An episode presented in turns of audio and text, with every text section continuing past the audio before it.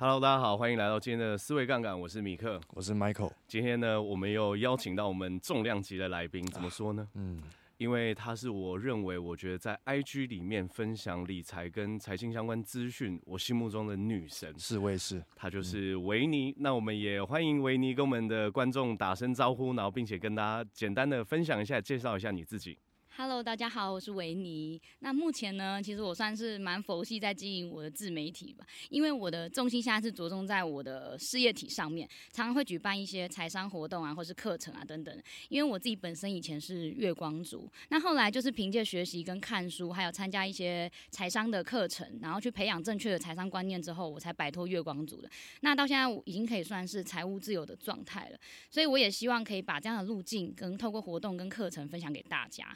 然后啊，我今年刚生产完，所以目前算是一位新手妈妈，所以还有很新手妈妈很多的地方是需要多多学习的。啊、是，那想必这一集必然是很适合很多新手妈妈一起听的，适、啊、合很多刚刚有小孩，不是就是有小孩的妈妈，有小孩的妈妈，或者是说你如果在你有考虑接下来要步入婚姻是。但是你跟你的另外一半还还没有好好去协调你自己的金钱观的话，我觉得我们今天可以帮很多观众问出这样的问题，嗯、梳理这些过程，这个非常的有意思。嗯、没错，我自己在接触投资理财领域的时候，我也常常看很多维尼的一些 IG 的文章，嗯，很多的观念，然后整理的非常好，很多资讯整理的非常好，相当的有启发。所以我们都知道说，刚刚听到维尼说他有小孩了嘛，然后结婚了，所以想问维尼一个问题。就是维尼可以跟我们分享一下自己对于夫妻沟通的金钱观还有经验嘛？因为很多的夫妻在沟通这个金钱观的时候会有很多的冲突，你们会不会有这样的过程？有，其实我觉得很多人他们都会很避讳跟自己另外一半谈到金钱相关的问题嘛，因为大家都会觉得说谈钱啊伤感，感情啊，对，伤和气，然后会不开心，会吵架。对，那我反而觉得呢，如果不谈钱才会更伤感情。嗯，因为其实我觉得钱它就是跟空气一样嘛，是我们生命中不可或缺一个很重要的。阳光、空气、水，还有、啊、还有钱。对对。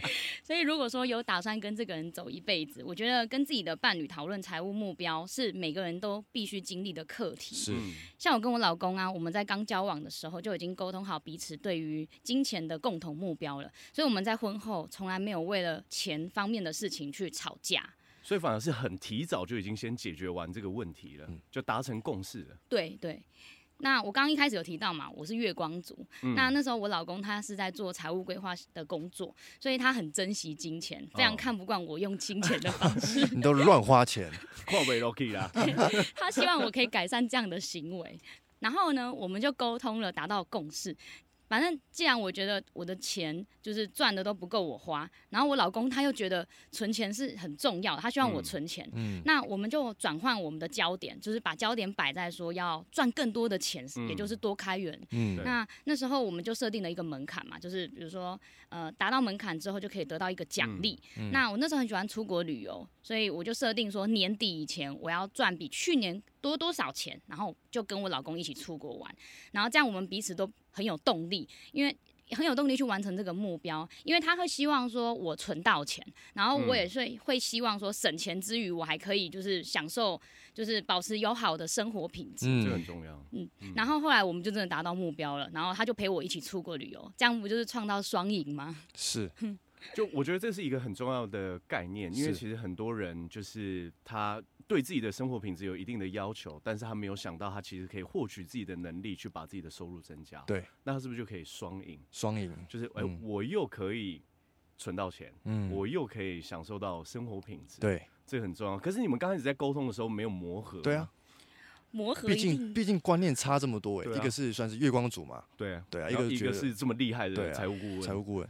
对，我觉得磨合是一定会必经之路，但我觉得我们呃直接呃磨合的过程中，我们有就是产生新的动力，让彼此都会愿意努力去达到我们的共同目标。比如说像像两个人，他要。我们要走一辈子，其实一辈子算是真的很长远的路。的嗯、就是如果我们可以在交往的时候就很可以理解，就是对方的金钱观跟用钱习惯，然后我觉得讨论达成共识，嗯、取得一个平衡点是很重要的。嗯、然后建立说彼此的共同的财务目标，嗯、然后让彼此都会产生动力，然后才不会说造成在未来的相处上有为了金钱产生争执，或是衍生出更多的问题。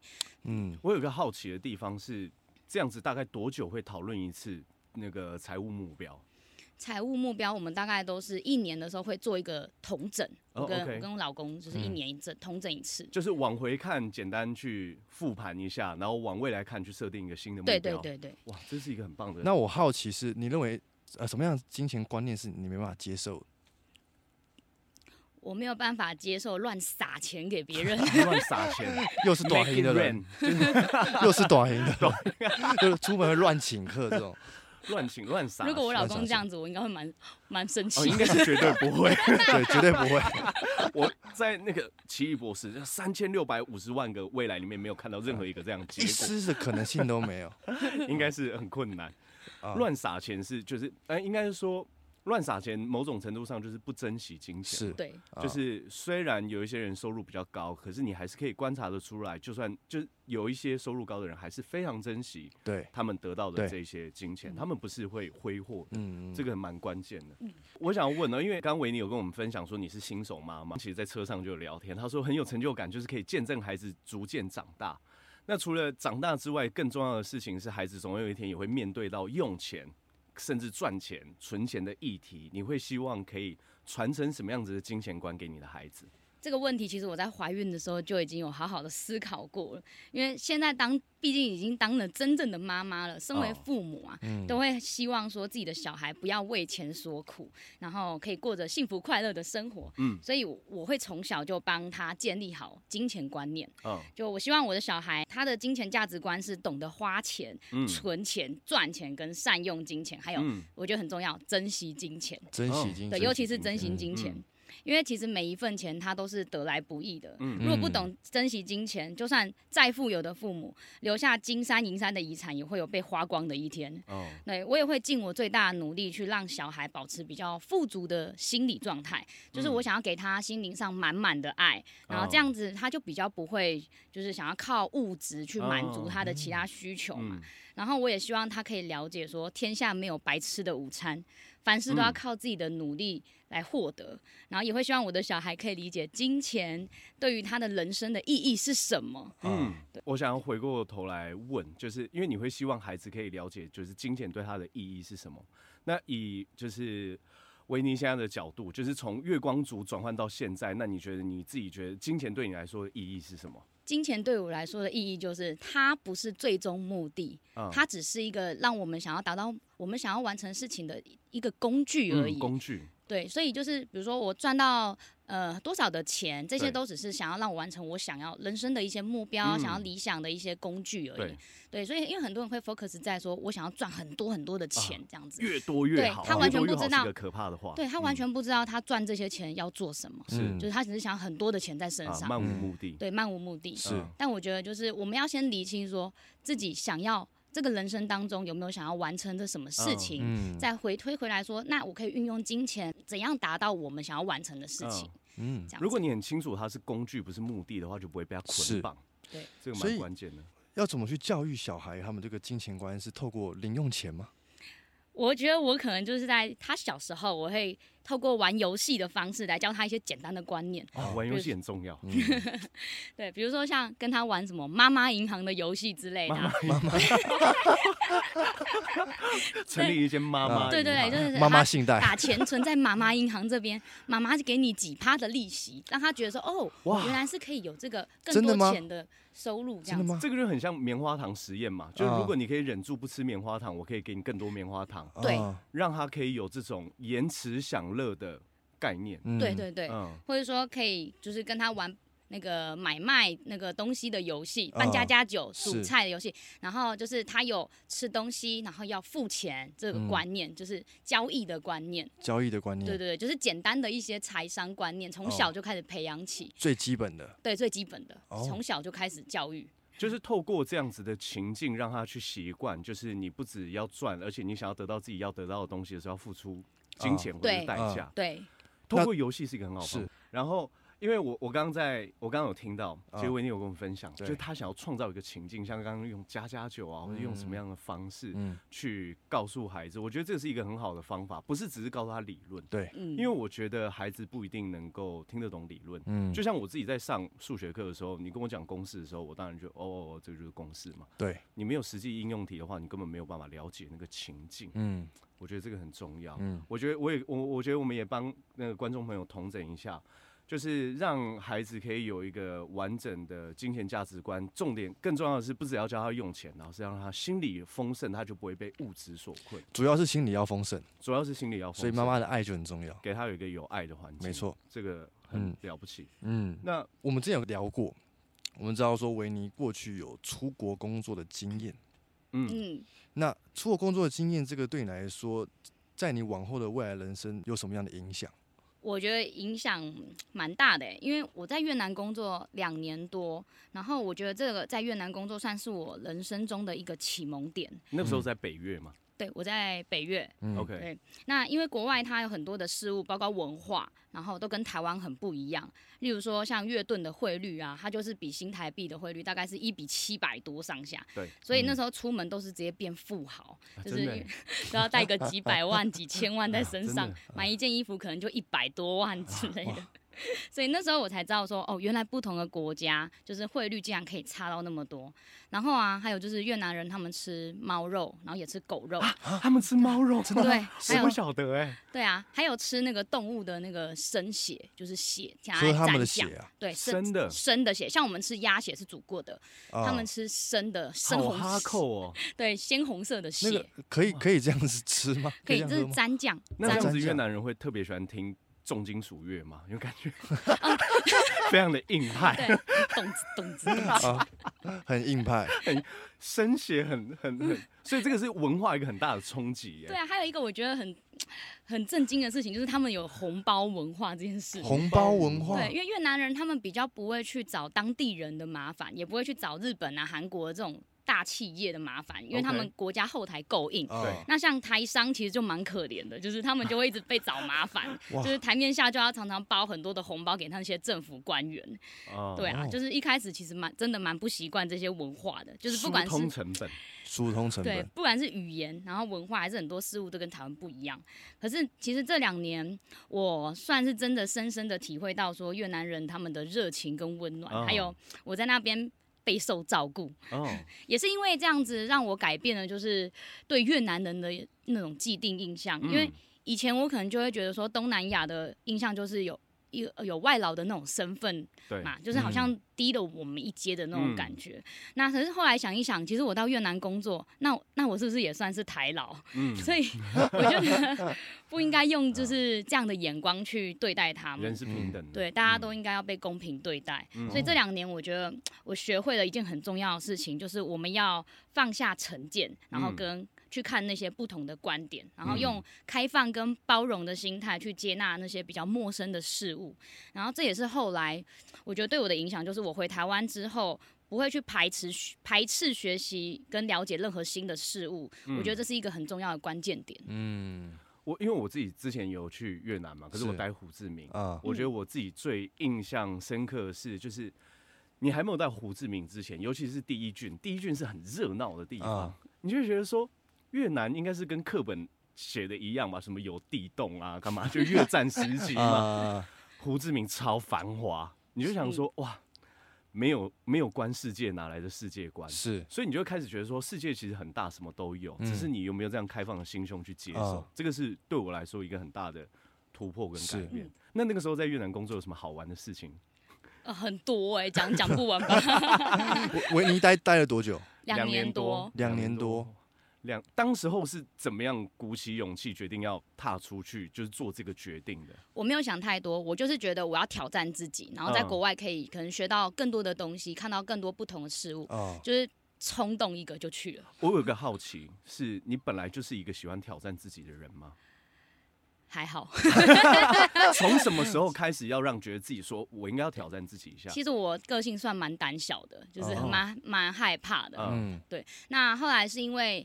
呃，我会觉得说到国外可能收入方面会比在台湾好。嗯那因为我的家境它嗯不是很好的，嗯所以我就会觉得这是我的一个想要赚钱的动力。我那时候就只是觉得说，在国外收入会比较高，嗯就我就觉得就算挑战我也不怕，就直接去了。对，因为像我就是要给家里一些费用嘛，对孝亲费。嗯那如果在台湾的话，假设三万多的收入可能会不够哦。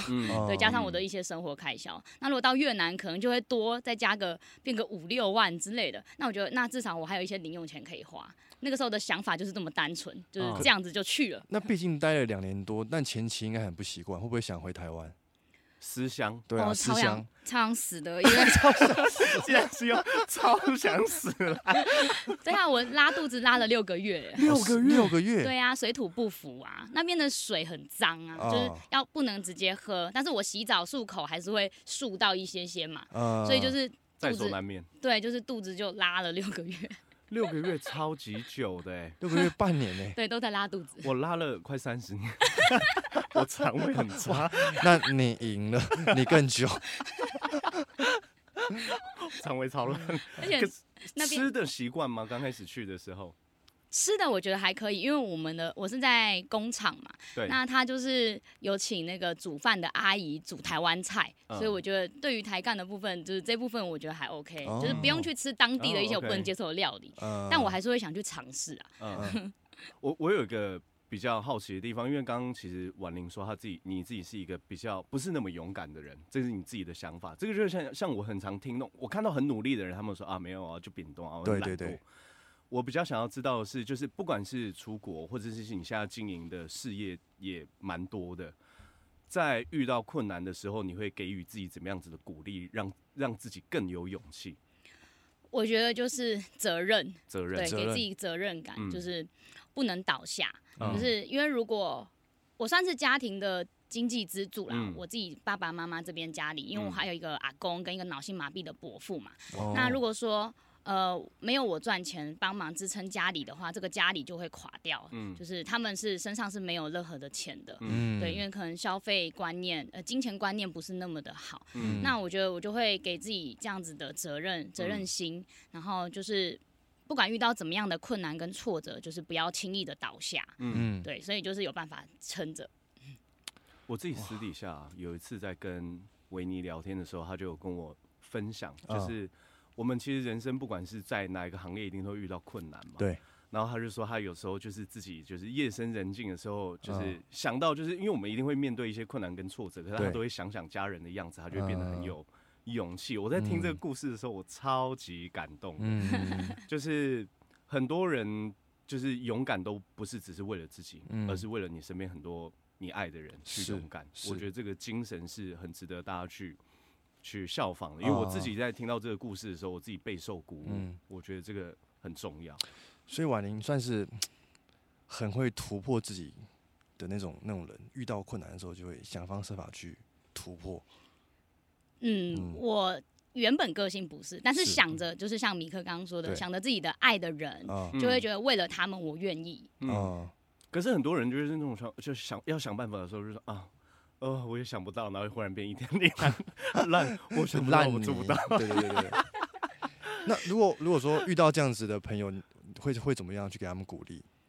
我觉得我会去可能跟他们聊说，呃，你除了呃，他们如果是害怕啦，我会觉得就是去聊聊说他们有没有在人生中很想要完成的事情啊，嗯就是让他还是要看见一个他自己未来的人生目标的方向。嗯，那聊完之后，他可能就会有产生，因为每个人的动力点毕竟不同。对，那像我的话，我可能就是对于家庭，家我很嗯对很很重视这一块。嗯那有有些人他对于家庭他比较没有那么大的感觉。啊，是，对，那他可能就有其他，就是我可能会去跟他聊说，那你有没有其他人生中想要完成的事情啊？啊对，这类往这个方向去跟他聊，嗯那就是让他产生一个更大的动力。嗯嗯嗯，我觉得很棒哎，就是对，我觉得维维尼做了一个很重要的事情是，把原本的眼光聚焦是在困难，对，变成 focus 在目标，嗯。整个直接转换了，啊，很有效的方法，而且是马上马上啊，了不起。了不起，那我们接下来问一个，我觉得蛮进阶的，而且很多人应该都可以参考，因为其实思维杠杆，我们我跟 Michael 我其实本身也是在金融业嘛，对，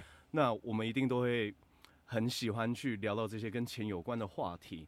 那因为我自己很好奇，我也自己也接触过很多月光族。哎、月光族要改变不容易耶，超难。我觉得 就是改变一个习惯，嗯，对我来说不是一件容易的事。是，那更何况是要有这么大的转变。因为刚呃维尼其实刚刚在自我介绍的时候有分享，从月光族走到财务自由的状态啊，这个很励志哦。哦你在中间有没有什么样子的经验是可以跟我们的？朋友分享的，嗯，心路历程，心路历程。我我我不知道这个到底能不能说哎、欸，因为我我很怕说，我分享了之后，就是会让很多公司的老板与我为敌。没关系，我们一起来听听看。那时候我回台湾的时候嘛，是一间上市公司的老板的秘书。嗯，那那时候其实我已经意识到自己是一个月光族了，因为我回台湾之后发现。我账户里面的钱刚好缴完信用卡卡费就没了，所以那时候。很清楚知道说回台湾靠一份收入那么微薄的收入是省吃俭用存钱，对我来说是非常的吃力的。嗯，所以我那时候就决定说要学习投资理财，然后也想要找一个副业，就是可以赚更多的钱。嗯，然后那时候因为我老公嘛，他当时那时候他也是男朋友，他就是在做财务规划的。嗯，所以我下班之后我就先当他的助理，然后他在跟客户咨询的时候啊，我就顺便在旁边学学习，然后每天看书、看影片，然后参加。课程，就是学习。Oh. 那我还有经营自己的 IG 嘛，把自己学习到的观念分享出来。Oh. 其实每天都很平淡呢、欸，mm. 就是一直重复做一样的事情。然后渐渐的一年两、oh. 年过去了，那我也开始有帮别人这种。做过财务咨询的能力嘛，那就这样子，我的副业就慢慢的发展起来了。嗯，然后我又把自己赚到的钱再配置到不同的投资理财工具中。嗯，所以我其实我到第三年的时候，回来台湾第三年的时候，我每个月副业的收入再加上就是各种投资配置的收入，其实已经超过我上班的收入很多了。嗯，所以自然而然我自己的重心就跟着改变了。嗯，我已经没有把就是公司的这份收入当成是。我一辈子的收入来源，oh. 然后我也告诉自己，就是我不想要过着那种为别人工作的那种日子，嗯、我要开始为自己工作，嗯。嗯，还有让钱来为我工作，嗯，所以后来我就很非常大胆的就把老板给 fire 掉了，所以从此之后就过着幸福快乐的日子。大胆。大胆，其实这个过程听起来是呃，就是怎么讲，呃，用听的会觉得云淡风轻，是，但其实中间一定会面临很多。嗯，不一样的选择嘛。比如说，我刚刚就有听到一点，就是刚回来台湾的时候，我觉得最困难的一件事情是，我觉得不是收入支出要怎么分配，而是有一颗愿意想要学习的心。嗯，就什么样子的情境激励到你去做出改变？最直接的激励就是。收入减少很多，哦，因为回台湾了吗？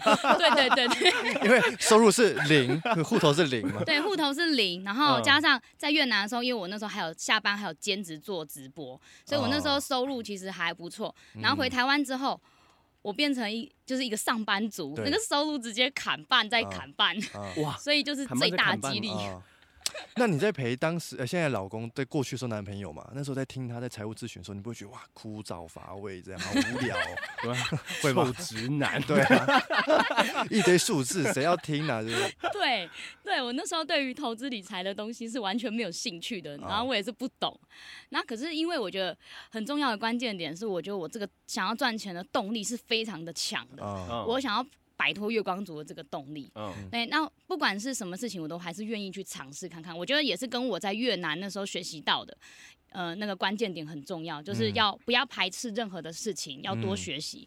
然后我回来之后，我就是用这样的心态去做每一件事。嗯，所以那时候就是跟着我老公那时候的老男朋友，就是学学习投资理财方面的东西。哦，我我有个那个地方是我自己非常佩服维尼的。就他刚刚有讲嘛，他在学习的过程当中，还可以把它转换成自己的笔记或是贴文，对，然后输出出来。嗯，刚开始是怎么样？就是为什么打算变成分享？因为其实分享反而变成你最后一个很有力的技能或者是能力嘛。嗯，什么样子的原因让你想要分享出来？因为刚开始如果不是这么勇敢的话，不会想要做这件事嘛。对我，我一开始啊，只是想说当成一个笔记的概念，就是在那个 IG 上面，就是做笔记，然后以后回头看看，哎、欸，哦，原来那个时候自己一开始是怎样学习的，嗯、对，学把学学习到的内容分享出来。嗯、原本只是想说自己当笔记用，就后来莫名其妙就越来越多人 follow，我发现超多人跟我一样没有任何的财商观念，然后都。就是很不懂这一块，嗯，所以我那时候分享的方式是比较像是一个什么都不懂的人，然后开始学习投资理财的这个过程，嗯，对，把它记录下来，嗯，对我那时候就只是觉得只想这样子，对，哦，就是初衷并不是想要从中得到些什么，反而比较像是记录自己的学习历程，对对对，啊，就发现很多人有跟你一样的，就是循序渐进的这个过程，对我我不得不佩服一件事，啊，我我自认为我自己资料整理的能力呢。不是很强，是，我也是。每个人都会有弱项，对对对。维尼，你有如果如果你有亲眼看过他自己整理的资料的话，像我我前几天我就有看，就是维尼自己整理另外一份资料，我想怎么有人可以把资料整理的这么一目了然，然后又清晰易懂，我就可以了解一件事，嗯，专注力花在哪，成就就在哪，这很强。那我来问一个问题：收集资料的关键在哪里？就是。哪一个地方是你觉得啊，就是这这这句话，好像是哪一段就中了那种哦。感受，要怎么抓？哦，我跟你说，呃，我觉得就是把自己想到什么都全部都先列出来，再来删减，哦，这样子就是，我是有想到什么，我就直接，比如说做一个简报，先列对，先条列式把它列出来，嗯，然后再简报每一个页面，我想讲，我想到什么东西，我就先列出来，嗯，然后最后呢，再。来排位置嘛，排顺序，嗯、排一个架构，嗯、然后架构结束之后，又觉得哎、欸，这个好像有点多余，就把它删掉。那时候哪边还可以再补充，再加一点。我的逻逻辑，我的顺序是这样子。嗯、哇，很很很很厉害，一点一滴的累积起来。嗯嗯，就是因为我的想法其实也很发散，对。但是其实我没有想过要用维尼这样的方式去整理。嗯，嗯因为我我自己看过他简报，我自己也参加过。维尼自己分享自己心路历程的这样子的分享会啊，我觉得非常非常非常的有意思。就是我自己在听的时候，我自己就觉得说，听这些心路历程，然后看一个人他自己观察世界的角度，嗯，很棒，相当的有启发，相当的有启发。那现在就要又又来问问维尼一个 很重要的问题了。切身相关，对，没我没有跟我们没有，跟我们没有，对，有没有什么妈咪的理财妙招，可以跟各位妈咪分享一下？妙招，我觉得每个妈咪应该都一样，就是说实在，就是我们想要给自己小孩最好的生活品质。我的妈妈理财妙招呢，就是善用合适的理财工具，努力存钱，如果可以的话。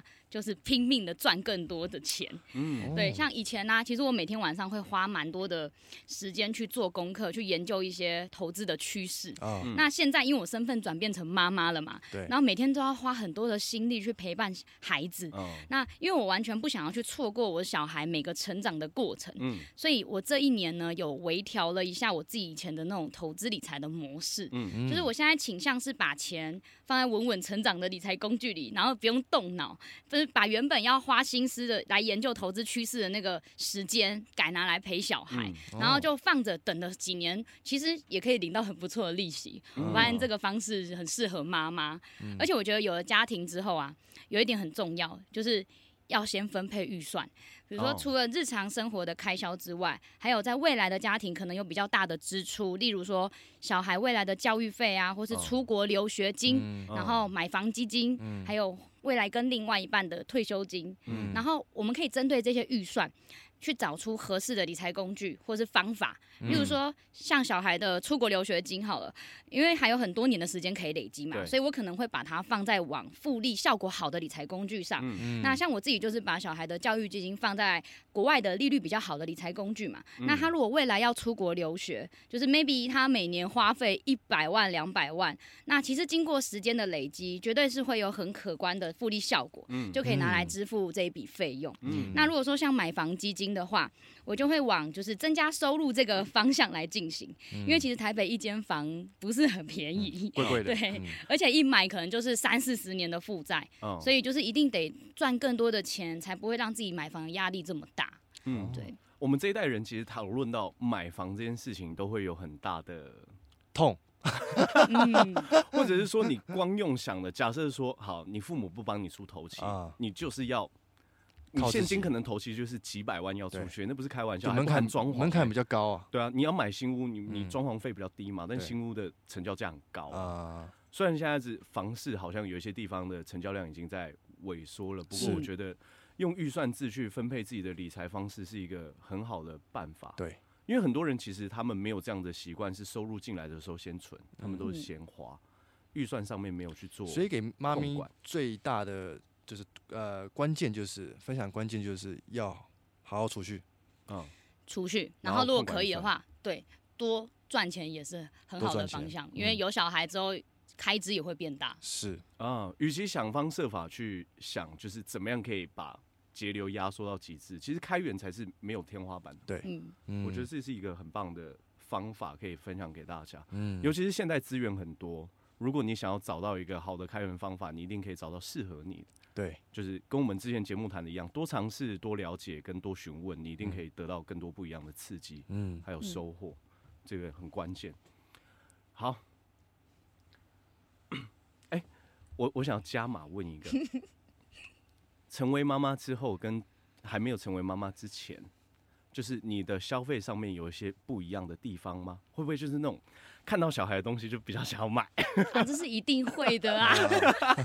我我现在就是有开始有这个困扰，为什么呢？因为我我我跟我老婆是打算明年我们要开始准备怀孕嘛，然后后年就要生，她现在就想要开始想要买小孩的鞋子，啊，太太早了吧？他说：“哇，这个好可爱！生小孩的意义就是要帮我们打扮漂漂亮亮、可可爱爱的。”我就觉得超级，就是就是非常妙。就我我在他还没有生小孩之前，我就已经预预料到他的消费习惯有很大的改变，哎，支出变多了。所以你也是用预算控制吗？比如说我每一个月只能花多少扣打，或是百分比的范围？我们会用百分比的方式。你们用百分比？对对，那。就是有一个数字在那边，就是知道说哦哦，我超过了，呃，然后孔稍微节制一下这样子，因为真的很容易像有刚刚有那种情形，就是这个鞋子也可爱，这件衣服也可爱，什么都要，还有那 个他们有帮宝宝拍那个沙沙龙穿篮球装啊，写真写真，超级，我们光写真就拍了三家哇。然后照片都全买，照片都全买，这个这个这个不要，其他班我全部都要。听起来是以后是每一季要拍一次写真。哎，这样会不会不公平？就是其实第二胎出来的时候就没有拍那么多套，有没有这种可能？第二胎出来之后麻痹了，就让我不用拍这么多。我觉得用这个预算百分比去控管是一个很好的概念，应该是说对。我的建议是这样：对收入固定的，你可以用固定金额去控制；嗯、但对收入浮动的，用百分比去控制会更有概念啊。嗯，呃、如果你收入是那种浮动很大的，那万一你这个月假设你的金流是比较少的，对，那嗯，你是不是很容易就爆掉？对，啊，我觉得用百分比控制是一个很好的方式，推荐给大家。嗯，最后一个是，我觉得今天节目每一次都要创造一个最后的高潮。是，好，这个是。有没有什么想要跟思维杠杆或者跟我们一起聊聊的话题？好，我已经想好要问了，问什么了？太期待了。如果我想问思维杠杆，就是如果这个世界上啊有后悔药，你们最想要弥补自己曾经做过的什么事，让他重新再来过？哇哇，很艰难。我这个哇。我已经想到了，我跟大家讲一个我其实没有跟大家说过的事。我在高二的时候，我爸爸是在上学期十一月、十一月、十二月的时候离开的。啊，他在，哦，因为我爸爸是食道癌。然后我觉得家里面如果真的有人生重病的话，我觉得不只是金钱上面的开销，你还要成就是整个家里面的氛围可能也不是这么的好。嗯，那我记得我爸爸那时候就是身体状况已经不是很好，因为已经第四期了嘛。啊，然后我是心情其实也很郁闷。我最好的朋友他陪我出来散散心，因为那时候我爸爸在士林那边的医院，他陪我出来散散心的时候，刚好我爸在那个时候离开。嗯，哇。啊，就是我没有见到我爸爸最后一面啊，就是这件事情是对我就是影响很深的。就是我跟我爸其实相处的时间超级超级超级少，就是因为从小的时候他们就在做生意，我爸的我爸妈在菜市场卖鱼，嗯，然后我们就是读书嘛，隔代教养，我是阿妈带大的，嗯，然后在跟爸爸有相处时间的时候，是因为爸爸得癌症没办法工作，所以我们就跟爸爸一起住，因为土城的房子比较大一点。但是在我父亲生命的最后的一个时刻，可是我没有出现在他身边，这件事情是会让我觉得很扼腕。如果可以的话，我也想要在我爸爸生命最后的时刻的时候待在他身边，就是就是这件事情，我是很想到，我还是觉得，唉，对，兄弟，如果可以的话，如果可以的话，回到那个时候，我其实会很想跟我爸说，我很爱他，因为我没有跟他说这句话。哦，嗯，OK，嗯，哇，突然问了这个，让我这么感伤的故事，太感伤，太突然了。因为问这个问题的时候，哇，我其实也没有想到，哇，就是今天会有这么那个哇感人的环节，因为我其实已经很久没有提到这件事，就是。我也没有跟很多人分享过我有这样子的过程，因为它一直是埋藏在我心里面的一个小故事。但是我没有没有没有没有预料到今天会透过麦克风跟这么多人分享这一段过往，是就是嗯，这是会让我如果真的有这个药的话，我会想要珍惜那段时光啊。嗯嗯，我的话，我这个药可能会先放在抽屉里面，我需要一段时间好好的想一想，因为。就是，毕竟我今年发生的比较多事情 啊，确实是比较怎么说呢？这还没有决定好要对，不太容易，不知道怎么跟大家分享。但不过就是很多事情的发生，我不知道要从哪一刻开始后悔。已经有太多时刻可以选择。对对对对对对对，所以这个需要好好的去思考一下。其实我之前有想过这个问题，但是我我没有预料到，就是在这种临时的发问，我会给出这个答案。因为其实我想过很多，比如说我之前在新义区开过餐厅啊，那当然最后没有继续开嘛。对，这件事情我有想过，就是做一个错误的投资决定。因为现在对我来说，创业其实是一种投资。嗯，做一个错误的投资决定，值得让我后悔吗？不值得，是因为这样错误的经验造就了我今天可以做出更优质的选择。那你说我过去可能也有在投资上面部位没有控管好损失，但是你说我会后悔吗？也不会，因为它是一个教训，让我知道我未来怎么样可以做出更正确的选择。所以我现在后来发现，就是呃，如果回头看人生会让我遗憾的事情，反而不是说。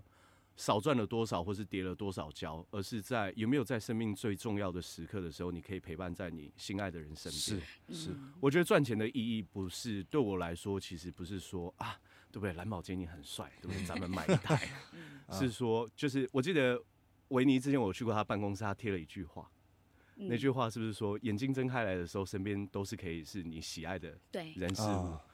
我觉得这个才是金钱给予我最大的意义。它有选择，让你可以在眼睛睁开的时候都看到你身边喜爱的人。是在生命中最有爱的时刻，你可以陪伴他。就像维尼现在这样子，就是其实我现在看维尼的生活的时候，我是觉得会看起来会觉得很幸福。嗯，幸福。就是在孩子成长的过程当中，其实不一定有这么多父母可以时时刻刻给予这样子的爱与照顾，还有关怀。但是他做到了这件事情，我觉得这个是可以让孩子的心里面很丰盛。那维尼呢？如果有这个后悔药的话，后悔药啊？嗯、我怎么被反问了呢？没有，我们每一集都会反问。对啊，对啊，对啊。我我我还真的是没有什么后悔的事情哎、欸。哇哇，嗯、那很很棒哎。我突然这么一问，就没有是不是？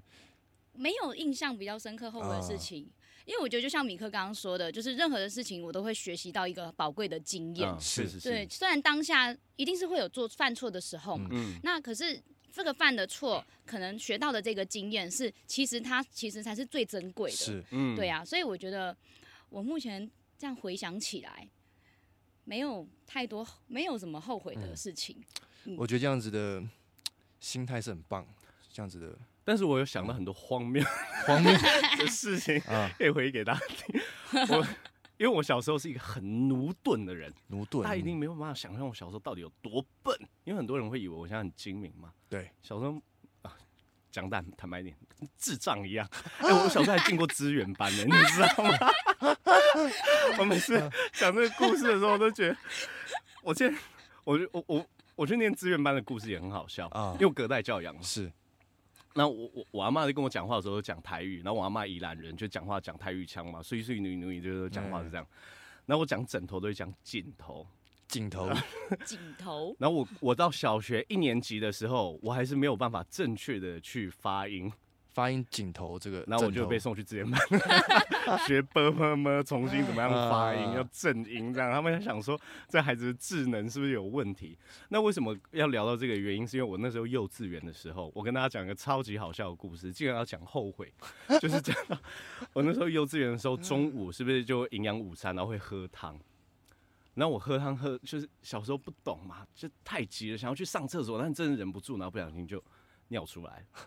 要坐着坐着，然后老师就跑过来说：“啊，你的那个汤怎么打翻了？”然后凑近发现，干是尿。不行，兄弟，你不能后悔这件事情，不然我我们今天就没有这个好笑笑话。如果可以的话，我也希望我小时候可以表现得更聪明一点。那个时候真的是完全没有概念，而且我那个时候就不会洗澡，一直被排挤嘛。我突然想到，我有后悔的事情。我突然想到，就是我很后悔，我以前在念书的时期没有去多交多一点的朋友。哦。对，因为我觉得以前我很排排斥，就是认识陌生人，然后会很不喜欢跟人家交流，心门比较不开。对，心门很蛮关的，就是只想要窝在自己这几个好友里面，就是。相处就好了，嗯，对，然后，但是现在呢，我觉得我改变就是这个心心境了，就是我觉得多认识人，然后跟不同的类型的人多交流，其实会让自己得到成长。哎，就是我觉得我是在这一块很有自己的就是心得，对对，就是我有做出这样的改变，然后就是以前我蛮后悔的，如果在学生时期的时候可以认识更多的朋友的话，那之前心门比较不开的原因是什么？因为我就觉得说。啊，朋友交那么多干嘛？就是有些人搞不好还有目的啊什么，就是这种心、啊、心情。所以，但我以前其实蛮排斥交朋友的。想太多。对，想太多。想太多。我有一段时间是我完全不社交。我刚那个创业开店的，不社交。不社交就是我我因为我要上班嘛，然后我就想说，反正上班我可以领薪水活得下去就好。然后那时候因为刚创业，就是。资金有点问题，然后就是没事的时候，其实就想要待在家里面休息，然后耍废这样子，然后完全不想要跟任何的朋友来往，因为那时候内心世界是非常黑暗的，抗拒这个世界，抗拒这个世界。所以，可是那个对我来说是也是一个很很就是，虽然也是在调试自己啊，可是我觉得打开心门去接受世界，然后多认识人的时候。我觉得人这个因素才是真正让自己的人生丰富起来一个关键元素。比如说小孩是，比如说伴侣是，比如说同事是，比如说你最爱的朋友跟家人，这些都是人造就你的丰富回忆。我我想到一件事情，嗯，就是能不能透过什么样的练习是可以在呃未来的我，嗯，应该说现在的现在的我的每一个选择，对。未来的我是不会后悔的。我是可以坦然接受我过去每一个的选择，因为我会知道说，在那个当下，一定是我选择，就是我认为是最正确的选择。如果真的要问这个话，我会有觉得有几个步骤。第一个事情是你人生一定要有以终为始去活的概念。嗯，我知道我要去哪个地方，我现在做的选择跟方向才不会让我常常会有后悔的状态嘛，因为我方向明确嘛。嗯。所以如果你不知道你去哪的话，去哪个方向都无无所谓，因为。你都不会达到你想要去的地方，所以我觉得关键还是像维尼今天也一直跟我们谈清晰的目标，去设定目标。你有目标的时候，你就不会觉得你现在常常做错决定。嗯，我觉得保持有意识的选择跟有清晰的目标是两个很重要的元素。嗯，今天还是有杠杆到，对，今天还是有杠杆起来。对 那我们今天非常欢迎呃维尼，然后跟我们一起来录音。我们也特别感谢陈兰音乐。呃，就是让我们可以在这么好的录音环境底下，然后也帮我们调整这样的声音，让我们的听众都有这么好的品质。所以，如果你有任何想要去制作录音的需求的话，都可以去找到陈兰音乐，我们也会把相关的链接 po 在这个 podcast 的简介里面。没错，今天的时间呢就到这边，我们下一次的思维杠杆见，大家拜拜，拜拜。